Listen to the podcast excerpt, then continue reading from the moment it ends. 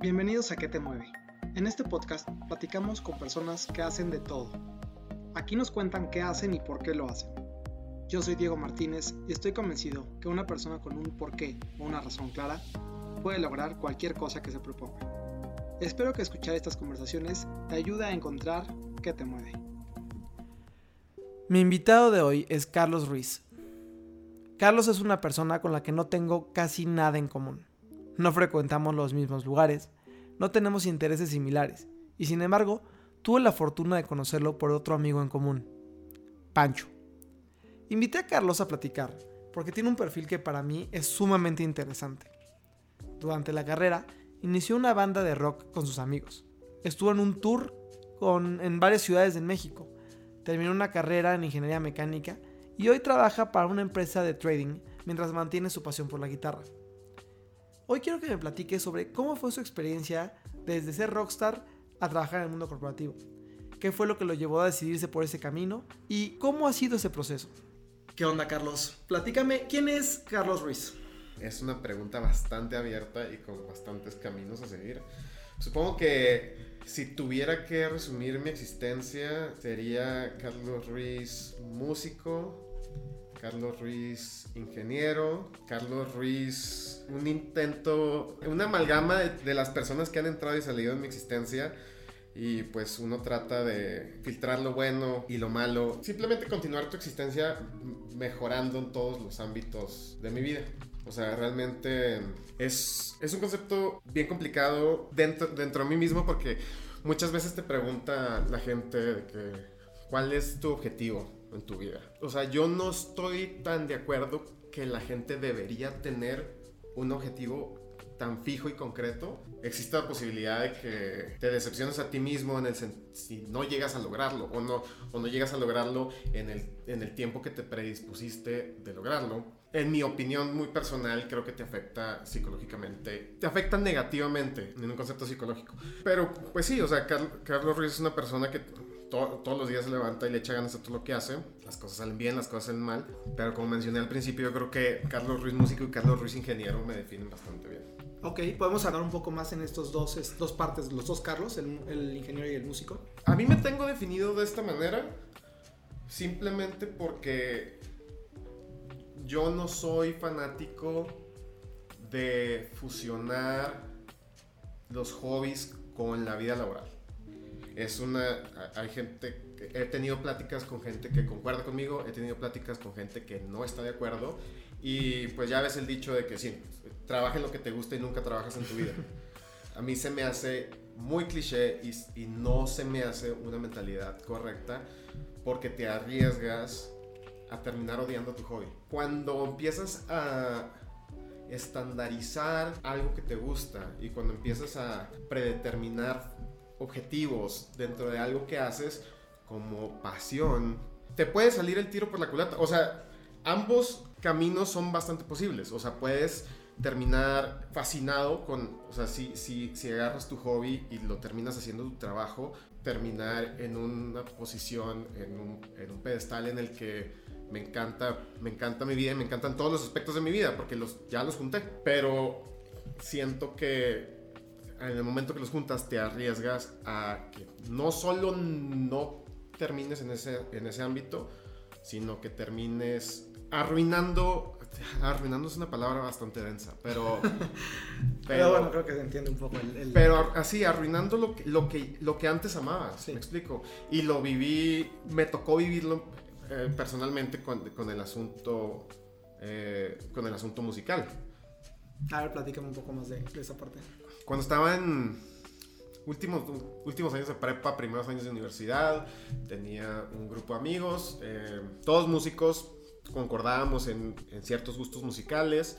Eh, muy buena convivencia, amigos de toda la vida, muy beneficioso que salimos todos instrumentistas, por decirlo de alguna manera. yo, yo toco guitarra, tengo 15 años tocando guitarra y me atrevería a decir que es lo que más me gusta hacer en esta vida.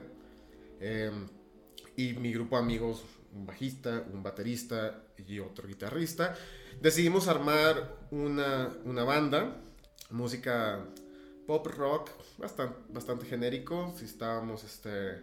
Cuando, cuando inicias un proyecto de estos, dependiendo de cómo lo abordes, tiendes a generar música de, de, de, cierto tipo o de cierto otro tipo. Si simplemente te, te juntas a tocar música por tocar y por componer y punto, tiendes a obtener ciertos resultados cuando te juntas a, a crear una banda con un objetivo financiero en mente. O sea, de que, ok, nos vamos a juntar como banda, pero también tenemos que considerar los aspectos de negocio, me explico. O sea, si, si, queremos, si queremos hacer de esto nuestro trabajo, tenemos que considerar qué es lo que la música que le gusta a la gente, este, ciertos géneros, ciertos formatos. Eh, digo, un, un ejemplo, super paréntesis, a mí, por lo mismo que me fascina tocar guitarra, me fascina tocar solos de guitarra y componer solos de guitarra. En el momento que se decidió, oye, bueno, pues vamos a perseguirlo como como enterprise, como, como business venture. De repente ya no, ya no me daban oportunidad de, de, de, componer solos y ponérselos a las canciones, me explico, porque la música moderna ya no trae solos de guitarra. ¿Su, su banda empezó con un objetivo de componer nada más o más en la parte de enterprise? Empezó con el objetivo de, de simplemente juntarnos a divertirnos, a hacer música, a componer. Uh -huh. Muy rápido, bastante bastante rápido para mi gusto, demasiado rápido para mi gusto, se convirtió en un, en un business venture. Ok. ¿Cómo, eh, ¿Cómo, se llamaba? Ay, disculpen las pochadas, no sé qué tan... Está, está bienvenida a las pochadas. Ok. eh, y la, sí, y Porque es, de, es, norteño, Carlos. Es y, importante y, que... Y me, me, me, disculpo por adelantado todas las majaderías que están a punto de salirse. Voy a, voy a contenerme lo más que pueda. No, no hay problema, muchas gracias. Pero, ¿cómo se llamaba el grupo? Fever. Fever, Sí, ok. Como fiebre en inglés. Muy bien. Y Fever empezó siendo principalmente, bueno, originalmente como, como un tema donde se juntaban con amigos a componer y a tocar, pero luego se volvió más un business venture y pasó, pues digo, supongo que en ese momento era, como dices, era esto de tus pasiones o lo que más te gusta hacer tocar guitarra. Correcto. Para ti hacía mucho sentido volverlo un business venture. En ese momento sí. Ok. ¿Y en qué es, pasó? En ese momento sí, tenía todo el sentido del mundo. Obviamente, digo, cabe mencionar que, como, como lo comenté hace rato, yo estaba terminando prepa, justo a punto de empezar la universidad, eh, y mi elección de carrera, que terminé estudiando ingeniero mecánico, eh, también me fascinaba la idea y me fascinaba el concepto, y como a todos los ingenieros, pues nos encantan los números y nos encantan las fórmulas y, y nos encanta ingeniárnoslas. y, ser, y ser también. ¿Qué tal, eh?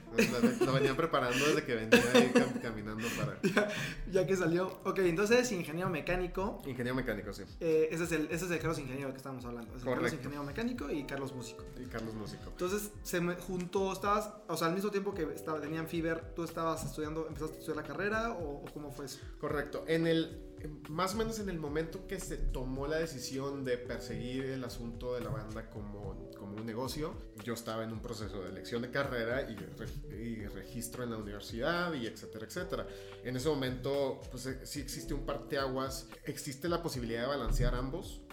Le echo, más ganas a la, le echo más ganas a la música, a la banda, con el objetivo de hacer dinero con esa banda le echo más ganas al asunto de, de, de, ingeniería de la carrera porque sé que la sociedad te pinta un concepto de que termina la carrera porque en un futuro vas a tener estabilidad económica, etcétera, etcétera. Por mucho tiempo traté de balancear. No traté, creo que, creo que lo manejé bastante bien, balancear mi tiempo entre componer, practicar y analizar los asuntos de negocios de la banda y continuar mi carrera con buen desempeño, buenas calificaciones, etcétera, etcétera. Y entre más avanzada mi existencia, más me daba cuenta que, que me fascinaban ambos. Ok. O sea, no, nunca fue, nunca existió un punto en el tiempo donde diga, oye, ¿sabes qué? Ya no me gusta la ingeniería, me voy a dedicar a la música 100%, o no me gusta la música, me voy a dedicar a la ingeniería 100%. Este, creo que me considero bastante afortunado que, que hasta la fecha me gustan ambas. Pero sí, o sea, el inicio de mi, el inicio de mi, de mi carrera o de mi, de mi universidad tenía la banda muy presente. O sea, ¿y hasta cuándo siguió o seguiste en, en, en, dedicándote el tiempo a la banda? O sea, ¿durante cuánto tiempo estuviste como en este balance de las dos cosas y, y cuándo se terminó ese balance? yo creo que fueron, de, de, hecho, no creo, te, te, te, puedo decir casi casi las fechas exactas. eh, fueron tres años de, de, balancear el asunto, no descuidar la carrera y, y, al mismo tiempo seguir componiendo, seguir tocando, ensayando y le dimos un empujón bastante fuerte al, a lo que había comentado del, del, negocio de la banda. Entonces empezamos a buscar posibilidades, donde tocar en conciertos. Conciertos es, implica que es un evento muy grande, no, conciertos no.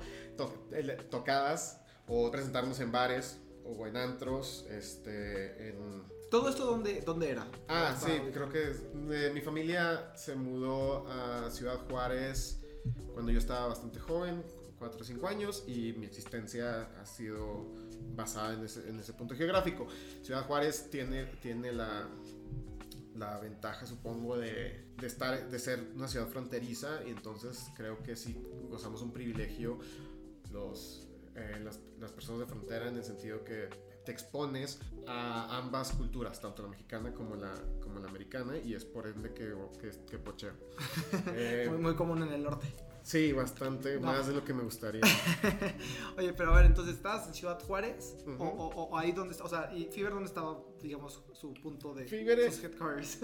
Fever HQ estaba en Ciudad Juárez. Yo estaba atendiendo a la universidad en El, en el Paso, Texas, en, en, en, UTEP, que es la Universidad de Texas eh, en El Paso. El primer año de mi carrera vivía en, vivía en Juárez en casa de mis padres y cruzaba la frontera todos los días. Eventualmente mm, me harté de ese proceso, conseguí un trabajo en, en, la universidad y con, el, y con lo que me pagaba la universidad, básicamente empecé a pagar un departamento en Estados Unidos simplemente para no estar, para no estar cruzando la frontera todos los días y se facilitaba mucho más mi, mi existencia con relación a la universidad. El asunto de la banda se enfocaba más en los, en los fines de semana, viernes, sábado, domingo. Yo cruzaba Ciudad Juárez y básicamente le dedicaba todo mi tiempo a, a convivir con, los, con, con, mis compañeros de la banda y pues, simplemente ya sea tocar, practicar, componer o discutir los asuntos de negocios de, de la banda. Ya. Y después, o sea, esto fue, eh, bueno, no hemos llegado a la fecha, pero eh, tú Aquí era cuando estabas en estos tres años de balanceo entre la carrera y la banda. Correcto. Que, bueno, ¿me puedes contar un poco cómo fue esa experiencia con la banda? Eh, digo, esto estás asumiendo porque ya sé, tal vez, de, antes de que, de que lo cuentes tú, ya sé que la banda luego dejó de ser este, parte del balance en tu vida diaria. Correcto. Pero pues me puedes platicar cómo fue este tiempo que estuviste en la banda, los tres años de, de balanceo, tu experiencia estando en la banda, cómo fue esta, pues sí, to, todo lo que implica esta experiencia. No, no es, una, es una experiencia bastante eye-opening, supongo que nos, la expresión en español.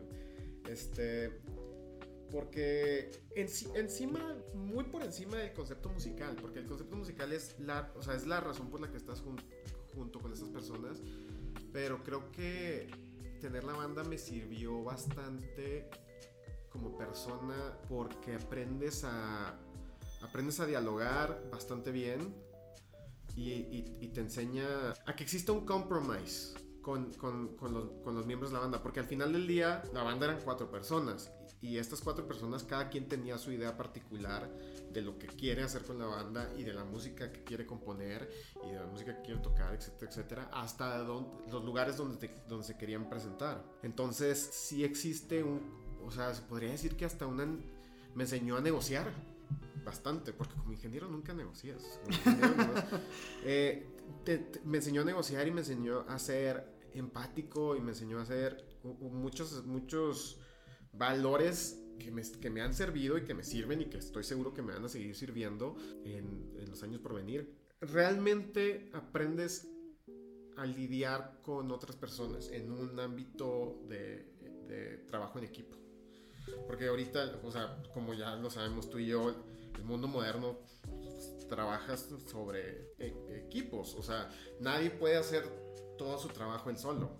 Nunca, jamás. O sea, no te va a salir. Entonces tienes que aprender a trabajar con otras personas y tienes que aprender a trabajar bien con otras personas porque, o sea, de nada sirve tener un equipo si, si la gente no se lleva bien. Y tuvimos, eh, dentro de la banda tuve altibajos muy dramáticos. O sea, hubo un punto donde me agarré a golpes con otro miembro de la banda porque se hizo una discusión de un tamaño bastante pequeño. Se, se la hicimos demasiado grande y súper innecesario.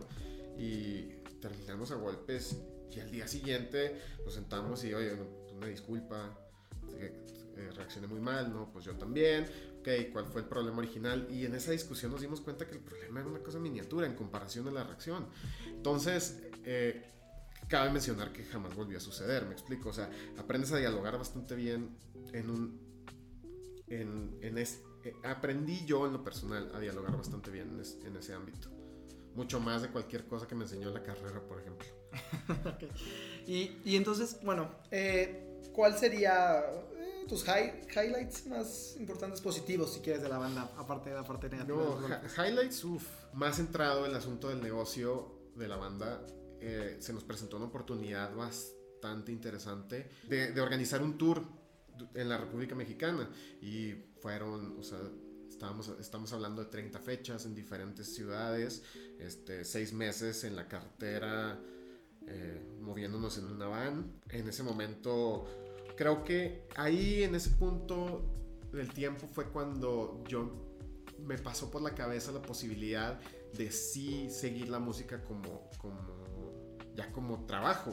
Eh, nos presentó oportunidad, analizamos todos los posibles escenarios, pintaba bastante bien y en ese momento decidí tomarme un año sabático de la carrera para lanzarme con, con, mis compañeros de la banda. Espectacular, o sea, esa experiencia cambiaría por nada en este mundo. Convivir con estas personas, o sea, si ya convivía mucho tiempo con ellas, o sea, llévalo al siguiente nivel, convivía 24-7, fueron 24-7 durante 8 meses, o sea, una cosa, y ahí era de, desde, oye, güey, ponte desodorante, hasta, oye, de que tenemos comiendo frijoles en lata tres días, me explico. O sea, era fue un sacrificio que hicimos todos con tal de perseguir el sueño. Por más cliché que se escuche, creo que esa es, la expresión correcta. Y durante el tour me di cuenta que el asunto ese no era para mí. O sea, el asunto ese te refieres al tipo de vida que llevas como rockstar sí, o, al, camino de la música en general. No, al tipo de vida que, que, que lleva un rockstar. O sea, una persona que a eso se, que a eso se dedica y que su, que su vida, sus finanzas dependen de que te va bien o que te vaya mal, el, el, el estrés de... Digo, porque muchas carreras son estresantes y siempre que vas y persigues tu sueño, creo que todos topan con un nivel de estrés imprescindible. Hablando, por ejemplo, hablando de Pancho, un amigo nuestro, su, su, cafetería y se las ha visto negras y se las ha visto bastante blancas y altibajos, pero ese era su sueño y abrir la y abrir la café este, hasta la fecha lo veo bastante contento, creo que está muy de acuerdo con su decisión. Yo no seguí ese camino en ese sentido, o sea, yo luego, luego fue de que, oye, ¿sabes qué? Me encanta la música y me encanta tocar, pero no me encanta esta vida. Ok. De, y, y si, haces, y si haces lo financiero a un lado, esa vida de todos los días desvélate, todos los días ponte hasta el soquete, o sea, tomar mucho para la gente que no me entendió. Todos los días en la carretera, manejando kilómetros y kilómetros y kilómetros, simplemente para llegar al otro lugar, montar el escenario, tocar, volverte a desvelar, volverte a poner bien pedo. Y, y o sea, ya para las, para las dos, tres semanas de tour fue que, oye, espérame, me explico. Así es esto. me preguntaba a mí mismo de que, o sea, de aquí, si, si le seguimos a la banda, esto va a ser mi vida el resto de mis días, no, zafo. Ya estaba comprometido con el tour, regresamos a Ciudad Juárez. Puse a un lado las discusiones familiares que tuve yo con mi papá específicamente, que obviamente no le parecía la idea. Originalmente cuando me fui no me creyó cuando le dije que iba a regresar a terminar la carrera. Eventualmente regresé a terminar la carrera. eh, hasta la, hasta la fecha sigue fragmentada esa relación, pero bueno, pues ya. Regresamos del tour, abordé a mis compañeros de la banda y les dije, oye, ¿sabes qué? Chingona experiencia, la disfruté bastante, pero, o sea, yo, a mí me gustaría terminar la carrera, o sea, considerando que ya llevaba tres años de carrera, me faltaba uno, o sea, sería una cosa bastante ilógica dejarla, dejarla sin terminar. Y en ese momento me di cuenta que no, la honestidad que yo les entregaba no fue el mismo nivel de honestidad que ellos me entregaban a mí. En el momento que yo accedí del, del tour, les dejé bastante claro que yo quería regresar, desde día uno, que yo quería regresar a terminar la carrera me dijeron que estaban de acuerdo, etcétera, etcétera. En el momento que regresamos y les dije, ahora sí, bueno, pues voy de regreso a terminar la carrera. Oye, no, pero pues nos está yendo muy bien y tenemos un, tenemos un futuro por delante, ya tenemos público y fans en toda la República. Sí, sí, sí, no me estaban diciendo mentiras. En ningún momento fueron honestos conmigo de que, oye, pero ya vamos de lleno.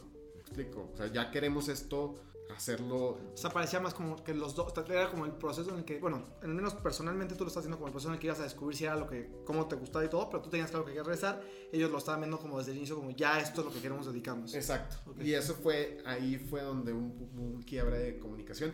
Y obviamente no, ni culpa de ellos ni culpa mía, simplemente no... Un tema de comunicación. Un tema de comunicación, no estuvimos en el mismo canal desde el día que salimos del tour, pero bueno, eventualmente yo les dije, estoy más que dispuesto a continuar eh, componiendo, ensayando, tocando local, pero yo tengo que terminar la carrera. Una vez terminada la carrera, ya por lo menos con el diploma, por decirlo de alguna manera, guardado en la mochila, ya podemos hacer lo que, eh, lo, lo, que, se les, lo que se les pegue la gana, intentarlo dos, tres años más, sabiendo que tengo el, el colchón. Tu safety net. El safety net, que sí, este la verdad es que el concepto del safety net mucha gente lo odia, pero buenísimo tenerlo.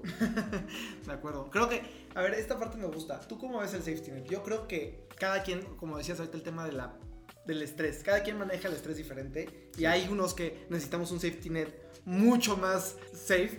Sí. y hay otros que tienen, no necesitan un safety net porque justo se la vuelan. O sea, ¿tú crees que Ah, o sea, en tu caso es un tema de, tú, tú querías tener este nivel de, de, de, confort para poder seguir trabajando en otras cosas, arriesgarte más. Aquí acabó la relación, pasó algo después. Sí, fue un quiebre para la banda yo comunicarles esta información, ahí vamos viendo. Y ese ahí vamos viendo, ya sentí el desmorone del, del, de, la, de, la, banda, o sea, un poco empezando con la, con la, con la actitud de ellos hacia mí y eventualmente de mí hacia ellos. Cabe mencionar que son mis hermanos y los quiero muchísimo. O sea, hasta la fecha son mis carnes del alma y haría todo por ellos. Simplemente no concordamos en ese asunto, pero los, los años que viví con ellos nadie me los quita.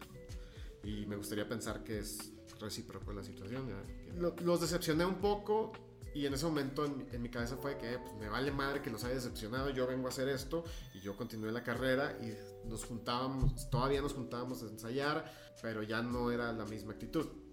O sea, en sus... Ya no estaban en el mismo barco, básicamente. Ya no estábamos en el mismo barco, yo ya me estaba montando a la lancha de emergencia. Fue, fue un momento muy, este, muy particular porque ellos quisieron salir una semana a tocar en, otros, este, en, en otras ciudades yo les dije, me encantaría, pero tengo estas responsabilidades con, con, el asunto de la escuela.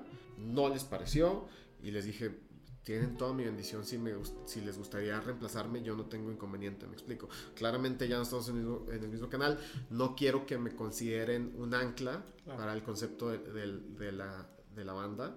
Entonces tienen toda mi bendición y es más, a la persona que quieran, a la persona que ustedes decidan reemplazarme, yo con muchísimo gusto me siento con él una semana, dos semanas, tres semanas a, enseñarles a enseñarle todas las canciones, cómo se tocan, cómo están construidas, etcétera, etcétera.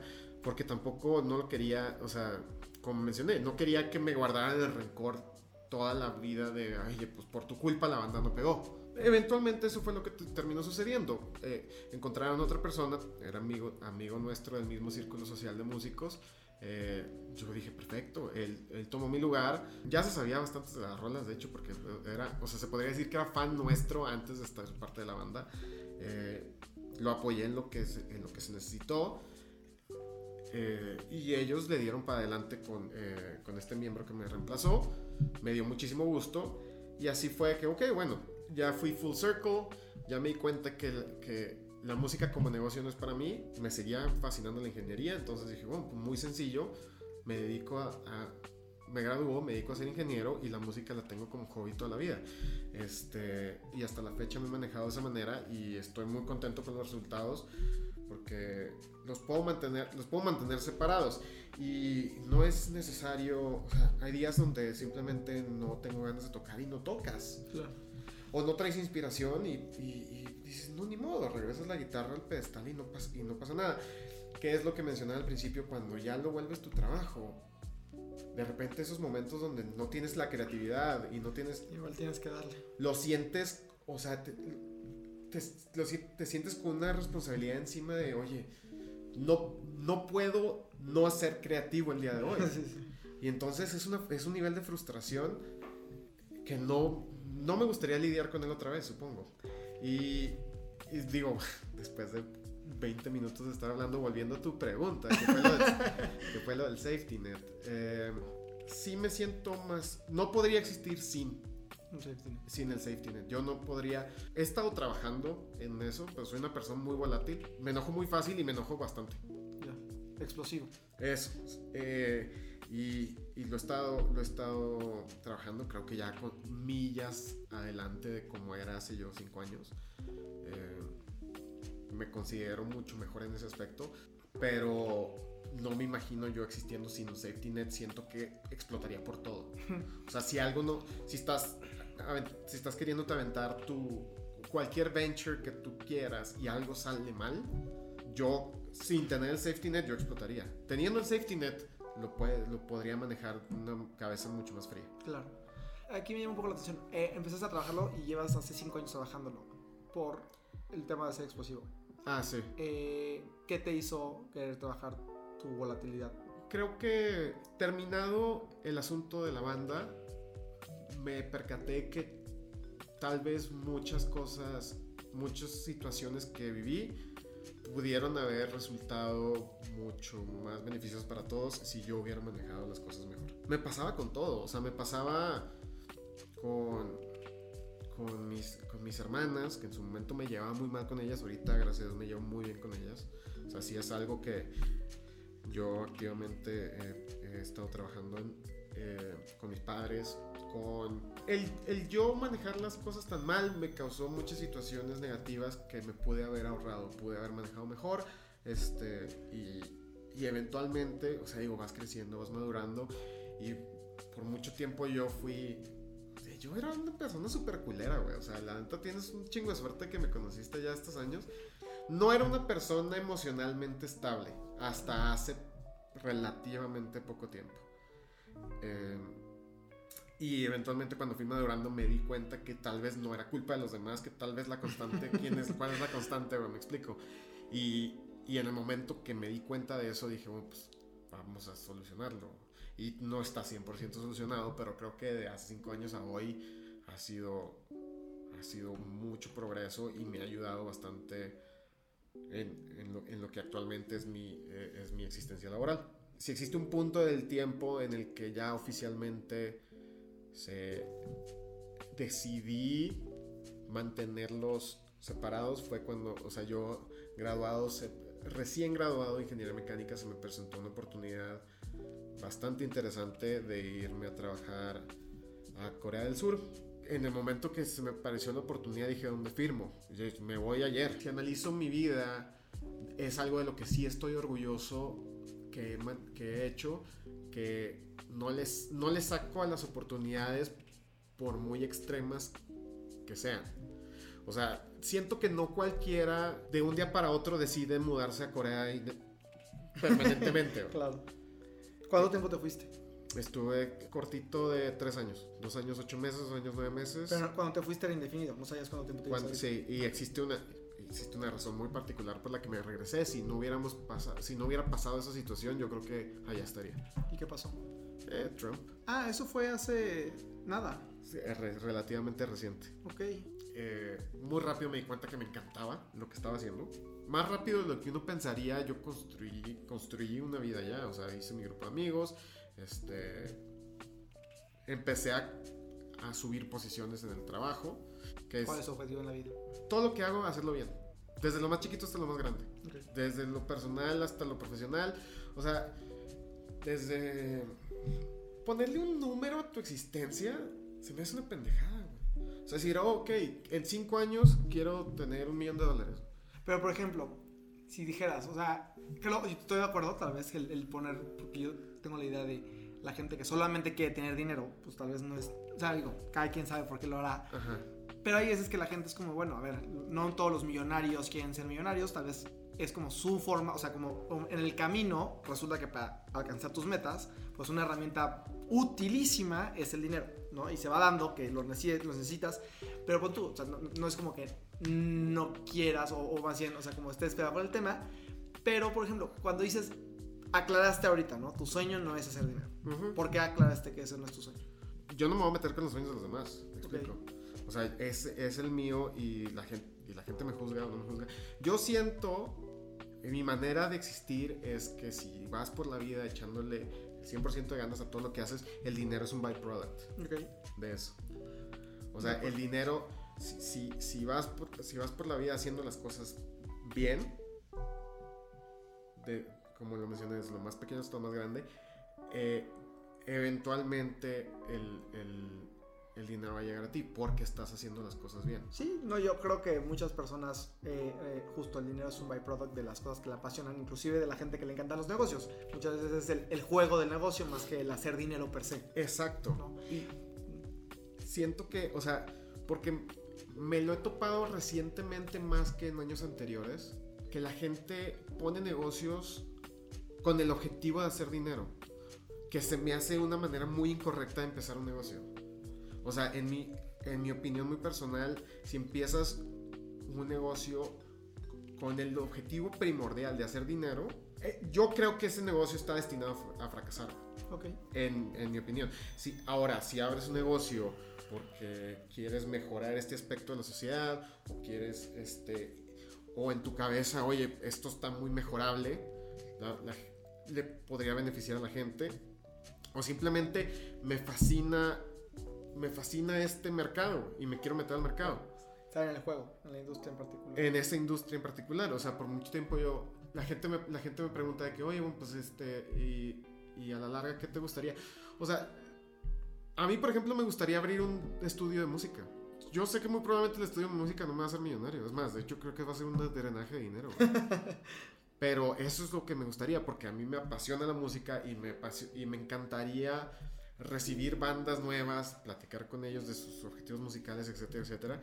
Este, pero a lo que voy es que yo no estaría abriendo el, el- el estudio musical con el objetivo de hacer dinero. Creo que, esa es la, creo que esa es la diferencia entre un negocio que prospera y un negocio que no prospera. Y digamos, parte de lo que haces ahorita, porque al final, pues te fuiste por la parte de tu carrera profesional que no tiene que ver con la música. ¿Correcto? Eh, ¿Sientes que fue un sacrificio de una cosa por la otra? Creo que la palabra no es sacrificar, pero la decisión de sacrificar el ámbito musical la tomé mucho antes de irme a, de irme a Corea y, y durante mi estancia en Corea establecí lo que en mi persona era el balance óptimo entre mi, entre mi hobby musical y mi trabajo, o sea, mi ámbito profesional. No. Si me preguntas, ok, ¿cuál es el porcentaje de tu existencia que le dedicas a uno versus el porcentaje que le dedicas a otro? No te podría decir porque el porcentaje va cam- cambia día a día, semana a semana. Y volvemos a lo mismo, como no lo tengo como no lo tengo predefinido y no tengo una responsabilidad hacia, hacia la música. O sea, una responsabilidad en el sentido de que, ok, no dependo de la música para hacer X o para hacer Y. Este. Hay días, hay, hay semanas donde no tengo inspiración y nada más veo la guitarra juntando polvo. O sea, pero digamos, tú, tú, tú lo haces, justo decidiste que la música fuera tu hobby, al que le ibas a dedicar tu tiempo de pasión, o sea, tu tiempo de calidad, no solo por necesidad ni cuando tienes que hacerlo, sino por cuando sientes la, el deseo de, de- de- de estar en el mundo de la música, lo haces. Y, pero también la otra parte, diga- digamos, es algo que te apasiona, o sea, parte de tu pasión, Ah, sí. o usas una cosa para la otra, es lo que es más bien creo que era Ah, mi carrera profesional y mi trabajo actual me gustan lo suficiente como, como para no considerarlos un drag, güey. pregunta. Ok. O sea, como para no considerarlos de que, ah, qué hueva, güey, tengo que ir al jale. A mí me fascina mi, traba- mi trabajo en ese entonces en Corea y mi trabajo actual, que se podría decir que una evolución de donde estuve parado en ese momento a donde estoy ahorita. Ahorita realmente casi no ejerzo conceptos ingenieriles. Eh, me gusta lo suficiente como para si- si hay días o semanas o meses donde, donde no toco mi, pers- mi persona musical, donde no me toca lidiar con Carlos el músico, no tengo conflicto. ok. O sea, sí me, sí me, sí me gusta lo suficiente. Supongo que decir me gusta lo suficiente se Tiene una escucha, implicación. se escucha como que, ah, bueno, te, te podría gustar más, me explico.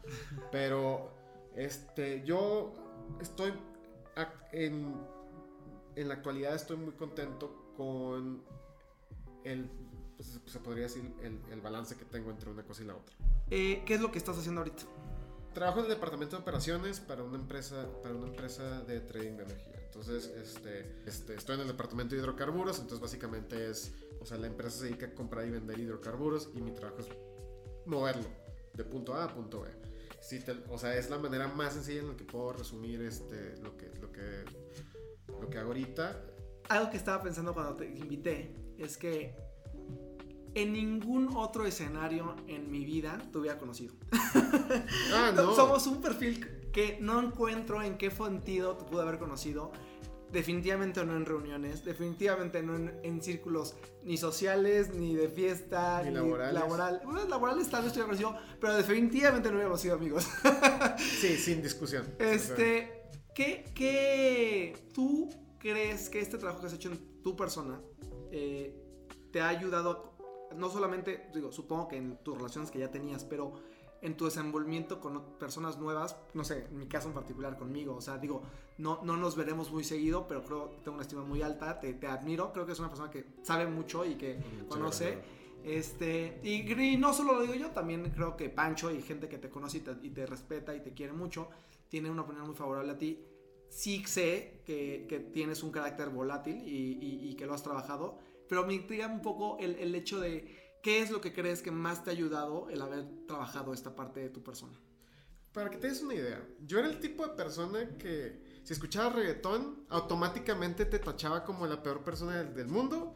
Y e, eso ni siquiera es música, no, tú no sabes nada. No, nomás no sabes nada de música. Si escuchas reggaetón, muy probablemente no sabes nada de nada, güey. y, ya, y así, me condu así me conduje muchos años, güey. O sea, era. Era.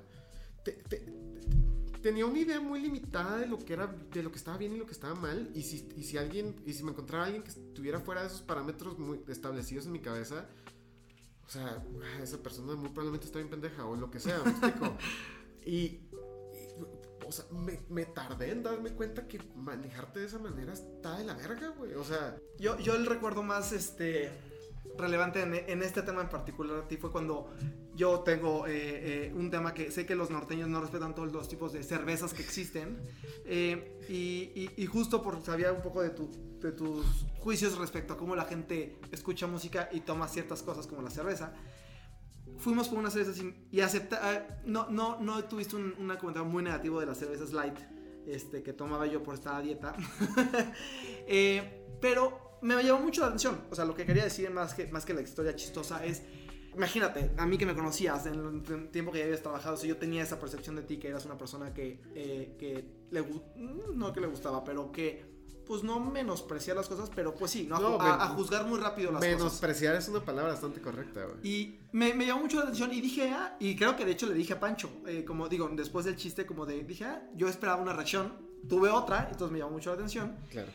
¿Qué fue lo que más te ha ayudado que, no sé, el proceso, las personas, a, estos cambios en, tu persona? Darte cuenta que tienes un problema es el primer paso, güey.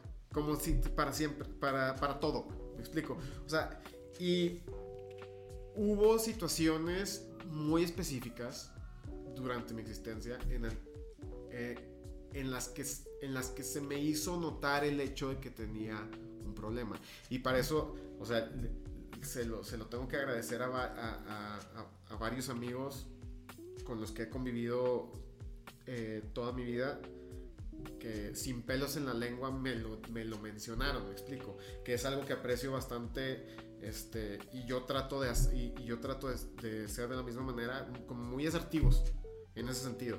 O sea, en, en su momento menosprecié alguna situación particular. Oye, Carlos, ya para acabar, si pudieras recomendar algo a los que nos escuchan, en cualquier tema de los que hemos hablado o en general que quieras dar. Ok. Corto y conciso. ¿Qué sería? Eh, Snarky Puppy. ¿Qué? Es, un, es una banda. ok. Dijo, me preguntaste. Lo que fuera, Me preguntaste lo que fuera, güey. Yo creo que, yo creo que los, la gente que te escucha les hace falta música decente. Perfecto. Ve, no, Justo, volvemos a lo mismo. Ese es, ese es el Carlos del pasado. Ok, el nuevo Carlos que hubiera dicho. El nuevo Carlos de que me, me gustaría tomar esta oportunidad para este expandir los gustos musicales de todos, de todos que te escuchan. Perfecto. O sea, que lo, que lo utilicen. No, digo, yo creo que después, de la, después del podcast que acabamos de tener, si no hago una recomendación musical, güey, la estoy cagando, güey. Me explico. Y creo que, y, y, digo, Snarky Poppy me llegó a la cabeza porque justo es lo que venía escuchando antes de llegar, güey. Este, pero no, yo creo que voy a dar un consejo. Voy a dar un consejo. Más que una recomendación en particular, voy a dar un consejo. Métanse, métanse Spotify, le pican en Browse y escogen un género que jamás han escuchado y, y, agarran una canción de eso. Y, y, escuchen completa y traten de, o sea, muy probablemente, digo, existe una razón de por qué no escuchan ese género. muy probablemente no, pero todas las canciones, y es algo que yo he notado, que, que, que, me he estado dando cuenta recientemente y activamente es lo que estoy tratando de hacer, todas las canciones tienen algo bueno. Hasta la canción más culera de Bad Bunny, güey, tiene algo bueno. Entonces, este Digo, si quieren la recomendación específica, Snarky Puppy va a aparecer en el post de Instagram, garantizado. Y si no, sigan ese consejo, porque nunca sabes dónde te vas a topar algo que no, está, no estabas esperando y que, y que dices tú, ah, mira, este género no está tan culero como pensaba. Pues creo que Carlos es de las primeras personas en decir en el podcast que no recomienda combinar nuestros sueños o pasiones con nuestro trabajo. La mayoría de la gente siempre dice que si trabajas en lo que te apasiona, no trabajarás ni un día. Sin embargo, me gustó la perspectiva que incluyó sobre cómo al mezclarlos podemos arriesgarnos a arruinar ambos. Creo que es una de las razones por las que muchas veces preferimos mantenerlos separados o procuramos no incluir el estrés de algo como el trabajo en nuestros hobbies y pasiones. Esto fue ¿Qué te mueve? Encuentra más información de nuestros invitados y recomendaciones en nuestras redes sociales. ¿Qué te mueve podcast en Instagram y qué te mueve MX en Twitter? Nos vemos el próximo sábado.